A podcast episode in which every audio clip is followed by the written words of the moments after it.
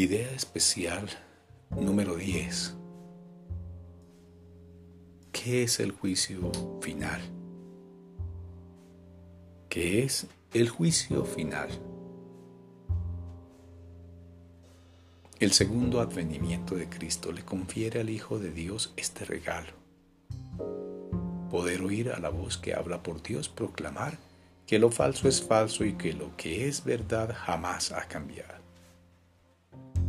Y este es el juicio con el que a la percepción le llega su fin. Lo primero que verás será un mundo que ha aceptado que esto es verdad, al haber sido proyectado desde una mente que ya ha sido corregida. Y con este panorama santo, la percepción imparte una silenciosa bendición luego desaparece. Al haber alcanzado su objetivo y cumplido su misión. El juicio final sobre el mundo no encierra condena alguna, pues ve a este completamente perdonado, libre de pecado y sin propósito alguno al no tener causa ni función ante los ojos de Cristo, simplemente se disuelve en la nada. Ahí nació y ahí ha de terminar. Y todas las figuras del sueño con el que el mundo comenzó desaparecen con él. Los cuerpos no tienen ahora ninguna utilidad, por lo tanto también desaparecen, pues el Hijo de Dios es ilimitado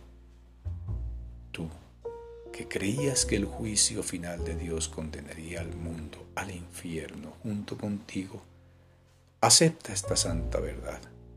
El juicio de Dios es el regalo de la corrección que se le concedió a todos tus errores. Dicha corrección te libera de ellos y de todos los efectos que parecían tener. Tener miedo de la gracia redentora de Dios es tener miedo de liberarte totalmente del sufrimiento, del retorno a la paz, de la seguridad y la felicidad, así como de tu unión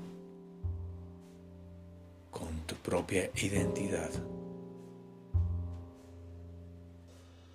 El juicio final de Dios es tan misericordioso como cada uno de los pasos de su plan para bendecir a su Hijo y exhortarlo a regresar a la paz eterna que comparte con Él.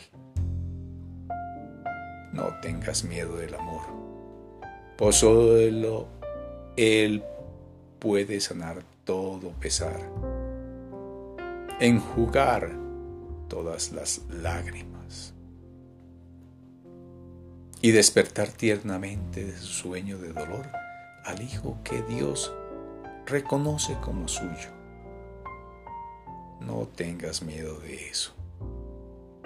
La salvación te pide que le des la bienvenida y el mundo espera tu grata aceptación de ella, gracias a lo cual Él se liberará. Este es el juicio final de Dios.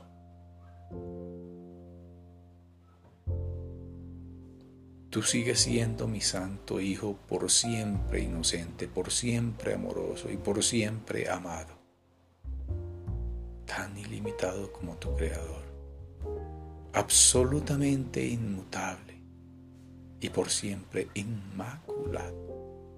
Despierta, pues, y arregla y regresa a mí. Yo soy tu padre y tú eres mi hijo. Despierta pues y regresa a mí. Yo soy tu padre y tú eres mi hijo.